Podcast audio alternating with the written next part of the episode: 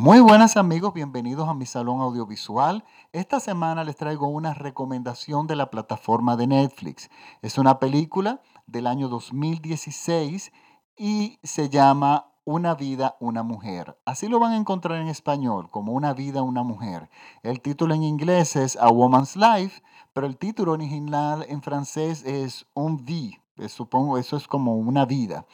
Es una película francesa del 2016, eh, dirigida por Stéphane Brisset, protagonizada por Judith Chemian, Jean-Pierre Darrosan y Yolande Moreau. Miren, si yo tuviera que definir esta película en tres palabras, yo la definiría como elegante, delicada y exquisita. Quiero definir el público para esta película.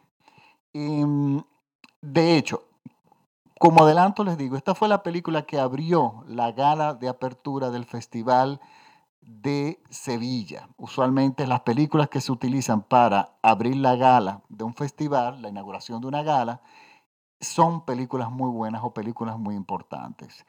Esta película estuvo nominada y ganó muchísimos premios, entre ellos los César, los, el Festival de Fin de Jerusalén, el Lumière Awards en Francia, eh, ganó estuvo en el Print Lux de Luz y ganó en el Festival de Venecia como mejor película. O sea, estamos hablando de una película que cosechó no gratuitamente muchísimos premios. Esta película les va a gustar a todo el que le gusta la literatura del romanticismo, le va a gustar a todos los músicos, le va a gustar a las personas que le gusta la pintura francesa, le va a gustar a todo el que, por supuesto, adora el cine francés y que le guste la fotografía. Artistas en general o personas muy intelectuales van a adorar esta película. ¿Qué pasa? Quienes conocen el cine francés saben que los franceses desarrollan sus historias en una forma personal.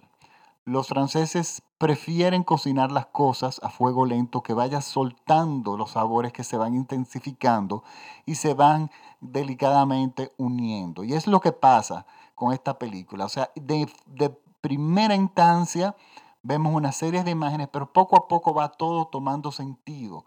Los perfiles psicológicos se van definiendo, las, las personalidades van finalmente desnudándose poco a poco frente a nosotros.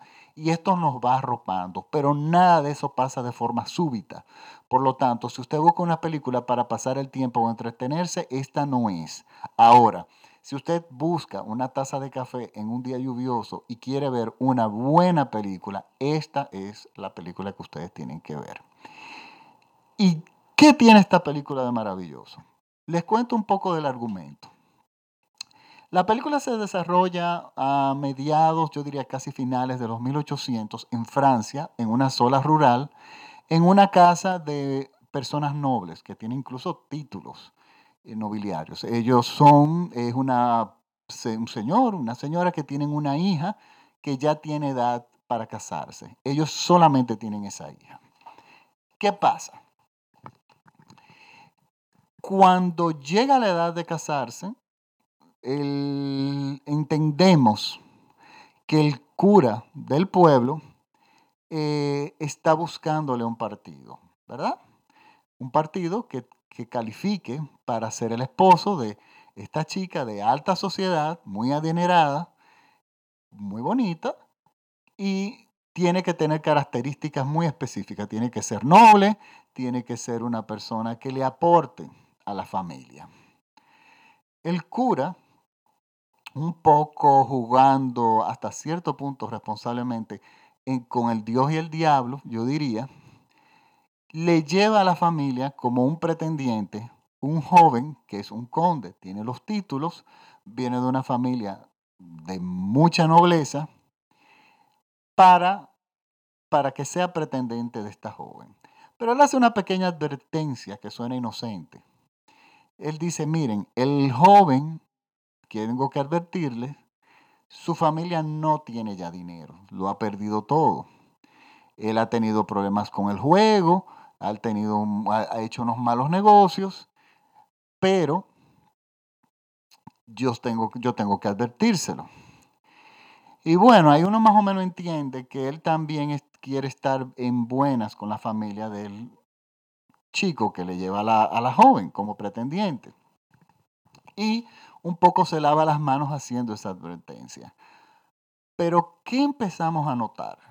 Empezamos a notar que la madre de nuestra protagonista, una situación de que este joven, estamos hablando de una chica que no trabaja, que vive como una reina, a cualquier padre le va a preocupar que ese joven no tenga con qué mantener el estilo de vida de esa chica. Pero la madre de la chica es una mujer que prontamente empieza a dar eh, grandes señales de codependencia. Y resulta que lo que es un inconveniente para la mayoría de las familias que le lleven un joven, por más título que sea, que no tenga forma de vida, o sea, es una persona que no trabaja y no tiene dinero, eso es un inconveniente para la mayoría de familias, pero para la madre no lo fue.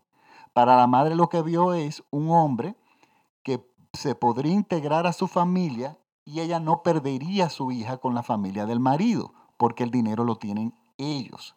Entonces ella dijo, bueno, ganamos un hijo, yo me quedo con mi hija aquí al lado, bajo mi sombra, y nosotros tenemos dinero por el asunto, entonces el asunto de la economía no va a ser un problema para este matrimonio.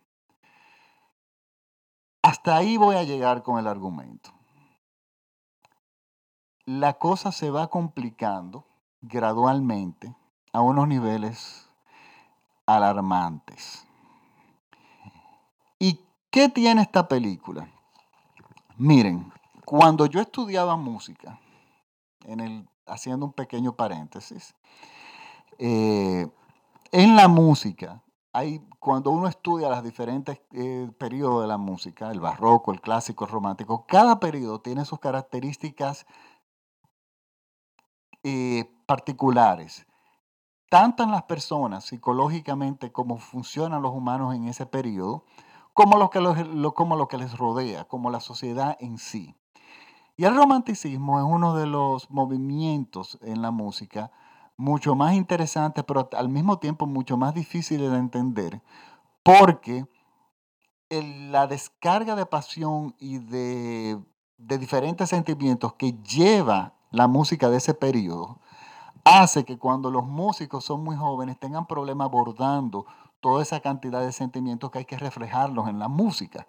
Y es que en el periodo de romanticismo las emociones, eh, las tragedias, los dramas se intensifican. Y esto lo vemos en la música. Vemos música que eh, eh, eh, piezas que son de un amor increíble, pero la misma pieza después ya el segundo movimiento es una rabia terrible. Después vemos una tragedia. Después vemos, sentimos de repente una pieza que es pura depresión. Entonces, esa gama de colores emotivos es muy difícil abordarla y sobre todo que los jóvenes lo entiendan. Entonces, para entender la música, de ese periodo nos mandaban, yo recuerdo, a leer mucha literatura del romanticismo. Eh, novelas de la época, George Sands era una, de mis escritoras favoritas, eh, y eran novelas, Madame Bovary, que descifraban muy bien en sus argumentos lo que era el, el periodo romántico. Y esta película se hizo. Para usted entender el romanticismo, esta película es perfecta porque tiene todos absolutamente los elementos argumentales del romanticismo, sumados a una fotografía extremadamente, no solamente que funciona bien como con su objetivo, sino hermosa. El director es tan cuidadoso y estaba tan seguro en las imágenes que él renuncia a todos los formatos de pantalla de hoy en día y filma la película en un formato cuadrado prácticamente. Y yo me pregunté, pero ¿y por qué él filmó esta película en este formato? Pero a medida él va desarrollando los personajes, uno empieza a darse cuenta, pero este formato es el perfecto para la historia que está contando y cómo le está contando. Al igual que la sonorización. Estamos frente a una familia que vive en, en una zona rural, hermosísima, y está iluminada todo con velas y vemos, el son, escuchamos el sonido de la leña quemándose en las chimeneas, en, en el sonido, pero esos, esos sonidos, como el de la leña quemándose, el sonido de una, de una vela, el sonido de una mesa, de una, todo eso acentúan el silencio y al mismo tiempo engrandece, hacen que los, los problemas y las emociones de los personajes nos den más duros, nos llegan, porque no hay ningún tipo de distracción sonora, sino que esos pequeños sonidos lo que hacen es intensificar las emociones en nuestra percepción de los personajes. Miren, esta película es tan cuidada y tan delicada que yo les voy a decir algo con respecto a la música. La música es espectacular. Eh, yo siempre he dicho que para uno hacer música en el cine no es necesariamente, tú no necesitas tener una gran orquesta. Tú lo que necesitas es entender bien el argumento. Y esta película, el 90% de la banda sonora es en piano. Y está compuesta por Oliver Beaumont. Si no me equivoco, Oliver Beaumont es, yo lo conozco, es un reconocido eh, clavecinista. El clavecín es un instrumento eh, antecesor del barroco, perdón, del piano, antes de que el, clavecín evolucionó en el clavicordio y luego se convirtió en el piano.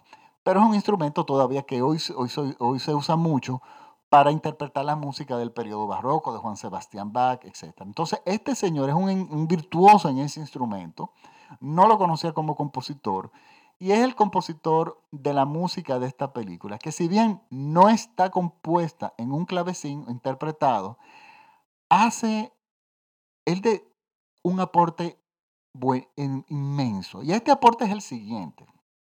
Los pianos en el siglo XIX es el piano ya moderno, ya es como el piano que lo, conocemos prácticamente hoy en día. Ya había llegado prácticamente a su completa evolución. Y empezaron a salir pianos eh, en los hogares, empezaron eh, a, volverse común, no los pianos de cola, sino los pianos de pared. Unos pianos que se pegaban eh, a la pared alto. y resulta que estos pianos después de que tienen un buen un tiempo de uso, empieza su sonido a, cambiar y, adquieren un sonido particular, que no es el sonido de un piano de, orquesta o un piano de cola, no, tienen un sonido particular, un poco gastado, un poco, casi siempre tenía dos o tres notas desafinadas, pero no lo suficientemente desafinadas como para uno molestarle. Entonces la música está interpretada en este instrumento y la impresión que da es que la música sale de la casa.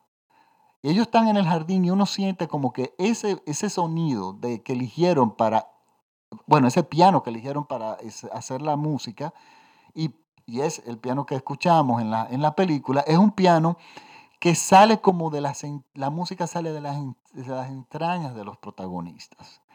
Y miren, estamos frente a una película un drama muy fuerte, donde vemos aquí eh, cómo la, eh, bueno, consecuencias de la codependencia, cómo la codependencia se puede pasar de un miembro de una familia a otro.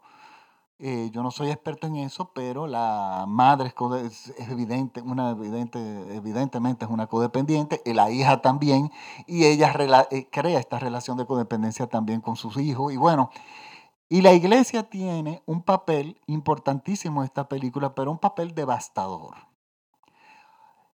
Eh, por estar interviniendo en los que son los asuntos personales de la integridad de una familia o de una relación matrimonial y tomar decisiones dentro de un matrimonio cuando él no la iglesia o el cura no pertenece dentro de ese matrimonio y eso desata terribles consecuencias en, la, en el argumento. Miren, el argumento es muy interesante.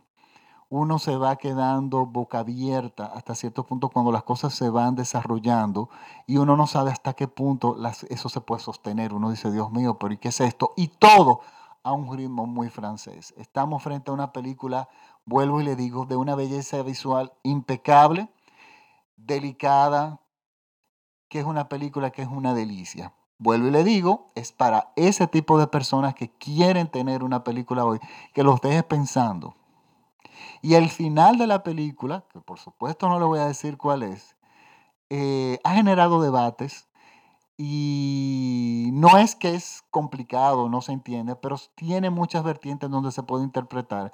Y me gustaría que de vez en cuando alguien si me puede escribir cómo entiende lo del final. Eh, eh, sería muy interesante porque esta película es para debatir. Esta es una película donde se saldría, donde puede, perdón, salir un foro exquisito, buenísimo, entre muchos, porque muchas personas tendrían mucho que decir sobre esta película. Pues bueno, es mi recomendación de la semana. Recuerden, voy a poner el trailer en mi página de Facebook, al igual que en Twitter. Recuérdense que en, Facebook me pueden seguir como el Salón Audiovisual de Francis Poe. Ahí yo cuelgo mis podcasts que son gratis y los pueden descargar. Les pido disculpa porque me acabo de dar cuenta de que por alguna razón la, modalidad en SoundCloud de descargar los podcasts estaba desactivada ya yo la activé y ya pueden descargar los podcasts a sus móviles de forma gratuita. Recuerden que estoy en Instagram como Francis Poe, al igual que en Twitter como arroba Francis Poe. Mis podcasts los pueden escuchar gratis en iTunes, en TuneIn, en muchísimas plataformas. Solamente tienen que escribir en Google el Salón Audiovisual de Francis Poe y ahí van a ver en cualquiera de las plataformas que ustedes deseen escuchar gratuitamente todos mis podcasts. Por lo tanto, me despido hasta la próxima semana. Recuérdense que voy a colgar el podcast en mi página y también el trailer de la película. Muchísimas gracias por la sintonía y hasta la próxima semana. Chao.